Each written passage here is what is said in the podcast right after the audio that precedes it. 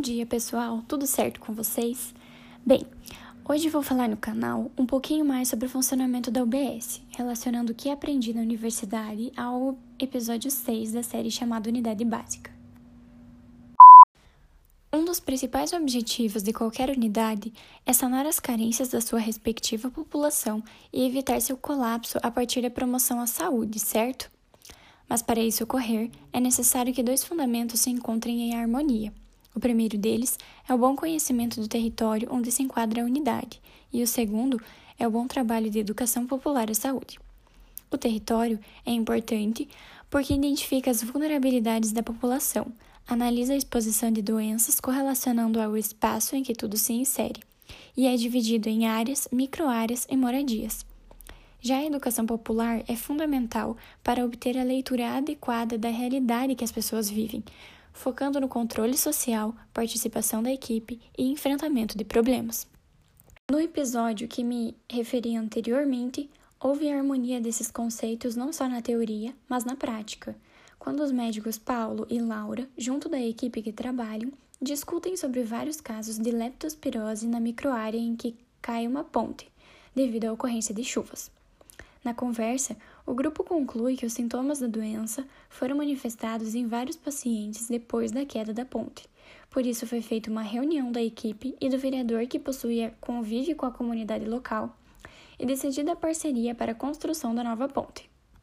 Bom, para a realização do projeto, houve a participação de muitas pessoas da comunidade, que inclusive necessitavam da ponte diariamente para trabalhar e realizar suas atividades rotineiras. Daí, concluímos que na série o trabalho em equipe torna-se fundamental para uma boa gestão da saúde, seja no próprio ambiente da unidade ou fora dele. Ainda observei no episódio o comportamento dos profissionais da unidade no que diz respeito ao acolhimento oferecido a todos os indivíduos. O acolhimento está inserido na política da humanização do Ministério da Saúde e vai além da recepção ao usuário. É importante para compreender de maneira mais profunda a situação das pessoas cadastradas e manter a organização da UBS.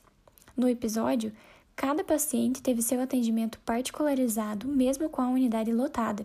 Porém, como nem tudo funciona na prática, Demerval, um paciente de 32 anos que chega com queixas de vômito, cefaleia, mialgia e início súbito de febre, não ficou satisfeito com o atendimento por não ter ganhado atestado médico, saindo da unidade sem o diagnóstico definido e sem o tratamento adequado.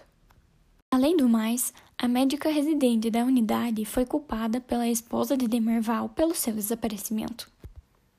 Para terminar nosso episódio de hoje, falo aqui da importância dos indicadores de saúde e da atenção domiciliar.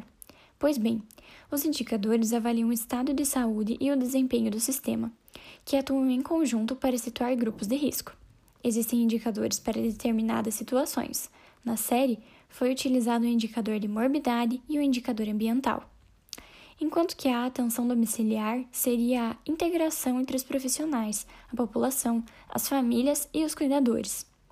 Todos eles atuam para garantir o cuidado de pessoas em risco e garantir a continuidade do trabalho realizado na unidade de saúde.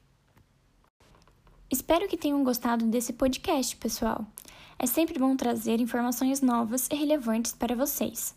Um beijo e até a próxima!